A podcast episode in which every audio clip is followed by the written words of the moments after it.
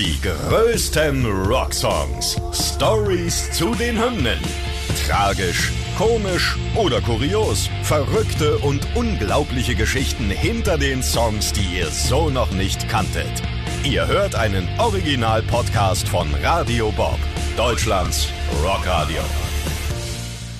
Dieses Mal am Start für euch Carsten Weyers aus Bobs Morgen. Und Andreas Schmidt aus Bobs Vormittag. Heute Smoke on the Water von Deep Purple. Frank Zappa and the Mothers were at the best place around. But some stupid with a flare gun burned the place to the ground. Smoke on the water. A fire in the sky. Ja, was für ein Song, also was für eine Hymne. Ja, also ja. ich möchte sagen, kennt, kennt jedes Kind. Also auch wenn irgendeiner den Titel vielleicht nicht benennen kann, ba ba ba, ba, ba, ba, ba. Wenn du damit durch die ja. Fußgängerzone gehst, wissen die Leute, okay, den kenne ich. Hast du mal Gitarre gelernt? Nee, ich kann nicht eine Seite bedienen vernünftig. Ich nee. habe mal Gitarre gelernt und zwar fünf Minuten lang. Kumpel bei irgendeiner Party beigebracht. Und das ja. Einzige, was ich da gespielt habe, war das hier und das konnte ich und ich fühlte mich danach so stolz. Ich kann Gitarre spielen. Okay. Ja, es ist aber auch so, dass tatsächlich dieses Riff, auch wenn man mal so guckt, ähm, es gibt ja so viele Tutorials, also Smoke on the Water für Kinder, äh, für Fortgeschrittene und schnell und langsam und das ist halt einfach eine wahnsinnige Hymne, ja auch ein Riesenhit gewesen für die Purple, mit dem sie eigentlich gar nicht so richtig gerechnet haben. Nö, es war reiner Zufall. Ne? Der Arbeitstitel übrigens damals, hätte sich komisch angehört, Dör, Dör, Dör. Hast du davon schon gehört? Nee, irgendwie verrückt, oder? also, wir, wir gehen mal zurück in der Geschichte. Die Purple sind im Dezember 1971 in der Schweiz, in Montreux. Sie wollen ein neues Album aufnehmen, das machen sie damals ziemlich regelmäßig, ich glaube fast einmal im Jahr. Sie sind ständig am Aufnehmen und ständig auf Tour. Sie gehen deswegen diesmal in das Casino in Montreux. Das hat eigentlich wegen Renovierung einige Zeit zu, deswegen gibt's da keine Auftritte, normal sind da Konzerte, aber Musik aufnehmen ist dort erlaubt. Und sie wollen dort ein mobiles Studio der Rolling Stones aufbauen, das sich da ausleihen. Also sie sind guter Dinge, sie freuen sich drauf. Und einen Tag bevor sie loslegen, soll da noch ein letztes Konzert in diesem Casino stattfinden von niemand Geringerem als Frank Zappa and the Mothers of Invention. Wow. Ja. Das Konzert läuft eine Stunde. Es läuft der Song King Kong, das Synthesizer-Solo. Und dann bricht ein Feuer aus. Und warum? Weil irgend so ein durchgeknallter Fan mitten in der Halle eine Leuchtpistole abfeuert. Das Konzert wird abgebrochen, das Casino wird evakuiert. Es gibt zum Glück keine Verletzten, das ist schon mal gut. Es gibt sogar von diesem ähm, Auftritt von Frank Zappa einen Bootleg und auf dem hört man dann auch diese ähm, Reaktion, so ein bisschen verhalten, aber die Reaktion auf den Ausbruch des Feuers. Gut, dieses Feuer ist riesig, der Rauch breitet sich über den Genfer See aus, dort liegt der Montreux. Und das heißt für die Purple keine Aufnahmen für ein neues Album. Also brauchen sie Alternativen und die finden sie dann in einem Theater namens The Pavilion. Ja, und äh, da ergibt es sich dann so, dass sie ähm, eine Art Soundcheck machen, um sich da so ein bisschen warm äh, zu spielen. Und da äh, spielt Richie Blackmore ganz spontan da da, da, da, da, da, da. Ja, also ah, einfach ja. so war im Grunde einfach nur zum Warmspielen. Dann wollten sie beginnen mit ihren Aufnahmen, wurde da aber auch nichts, weil sich die Anwohner beschwert haben über den Lärm. und dann mussten sie wieder umziehen mit ihrer mobilen Einheit und sind dann in eine Hotellobby umgezogen. Und da war das Riff dann eigentlich auch schon wieder vergessen. Sie haben dann mit den Aufnahmen begonnen, äh, die Titel, die sie halt sowieso auf dem Zettel hatten. Und äh, am Ende äh, hat der Produzent dann gesagt, das ist ein bisschen wenig Material für ein Album. Wir brauchen noch unbedingt einen Titel.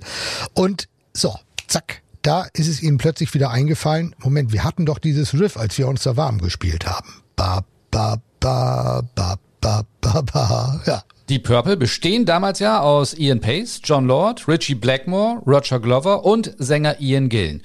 Und die Idee für diesen Titel stammt vom Bassisten, also von Roger Glover. Als er eines Morgens im Hotel aufwacht, hat er nämlich die vier Worte in seinem Kopf herumschwirren. Er hat sie wohl vorgeträumt. Smoke on the water. Und dann setzen sich Glover und Gillen zusammen und wollen am Text arbeiten. Und was glaubst du, wie lange braucht man denn für so einen Text, für, für so eine Welthit eigentlich? Wie es heute Tage? so ist, ein paar Minuten. Ja, ja genau. Ja. Man denkt Tagesstunden. Nein, ja. es sind Minuten. In einer Viertelstunde ist der Text fertig. Glover selbst sagt dazu, man ist halt am besten, wenn man sich nicht zu sehr anstrengt. Ich glaube, man hat mehr Spaß, wenn man nicht weiß, was dabei herauskommt. Ja. Und in dem Augenblick soll der Song dann auch wirklich nur dazu dienen, um die Platte irgendwie komplett zu machen, dass das dann einer der allergrößten Hits wird. Das ahnt dann natürlich noch keiner. Nach den Aufnahmen gehen sie natürlich wieder auf Tour, spielen Konzerte. Smoke on the Water ja, spielen sie aber nur ganz selten mal, ab und an. Und dann sind es wieder wir, Carsten. Ja, wir beide. Also nicht Damals wir persönlich. schon, ja. Allerdings Leute beim Radio in den USA, die entdecken diesen Song, die entdecken das Potenzial. Sie setzen den Song auf ihre Playlist. Und deswegen kommt der Song dann doch noch etwas später als Single raus. Schafft es dann die Top 100 in Amerika, erstmal Platz 85, ist ja ganz ordentlich. Sieben Wochen später Top 10 und dann sogar Platz 4. Und das dann anderthalb Jahre nachdem überhaupt das Album rausgekommen ist. Übrigens, das Album heißt Machine Head. Zu diesem Zeitpunkt sitzen die Purple übrigens schon am Nachfolgealbum und äh, Glover und Gillen sind gar nicht mehr dabei in der Band. Da beginnt nämlich die David Coverdale-Ära, aber das ist dann eine andere Geschichte. Ja, Smoke on the Water wurde dann ja ein Stück amerikanisches Liedgut, kann man halt irgendwie sagen, Liedkulturgut. Laut einer amerikanischen Umfrage Smoke on the Water tatsächlich der bekannteste Song nach der Nationalhymne. Das ist ja immerhin auch schon mal bemerkenswert, muss man ganz klar sagen.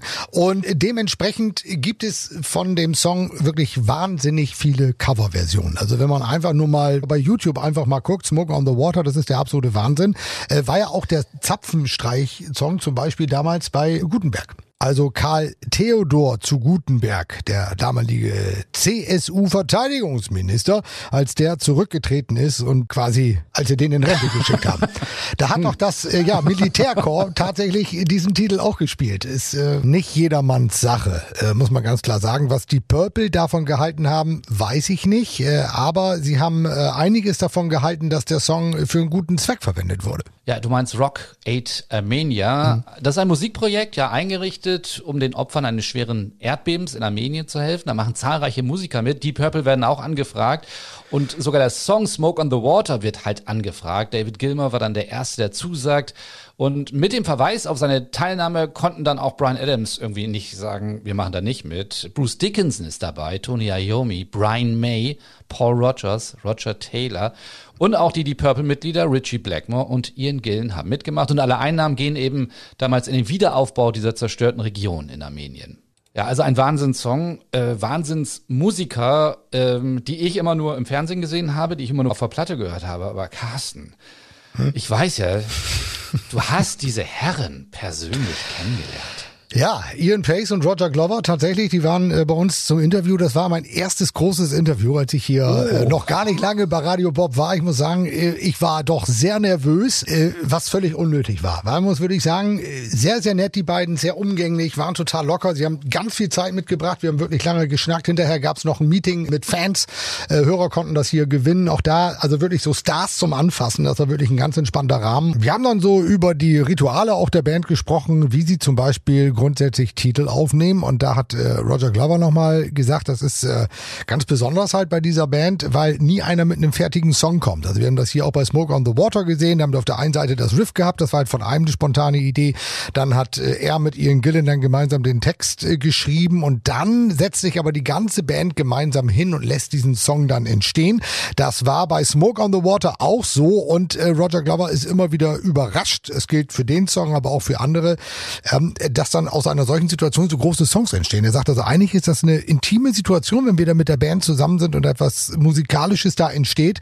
Und äh, das ist dann immer wieder doch ein besonderer Moment, wenn da hinterher so ein großer Hit daraus wird, der natürlich auch auf den Live-Konzerten eine ganz, ganz große Rolle spielt. Ja, also ein Deep Purple-Konzert ohne Smoke on the Water ist nicht denkbar, aber sie variieren diesen Titel immer ein ganz klein bisschen und er sagt, dem äh, geübten Hörer fällt das auf, dass die Nummer immer ein bisschen anders klingt und das macht es dann auch für die Band halt immer wieder interessant, diesen Song zu spielen, äh, wobei sie auch äh, ja große Teile des Gesangs auch einfach dem Publikum äh, überlassen. sie stimmen den Titel an und dann singen die Leute halt einfach mit. Also Smoke on the Water, grandioser Song, einer der besten Songs aller Zeiten und ich glaube, ich besorge mir jetzt nochmal eine Gitarre und versuche das nochmal nachzuspielen. Die größten Rocksongs. Stories zu den Hymnen. Ihr wollt mehr davon? Bekommt ihr jederzeit in der MyBob-App und überall, wo es Podcasts gibt. Und die geballte Ladung an Rocksongs gibt's nonstop in den über 40 Rockstreams, in der App und auf radiobob.de. Radio Bob. Deutschlands Rockradio.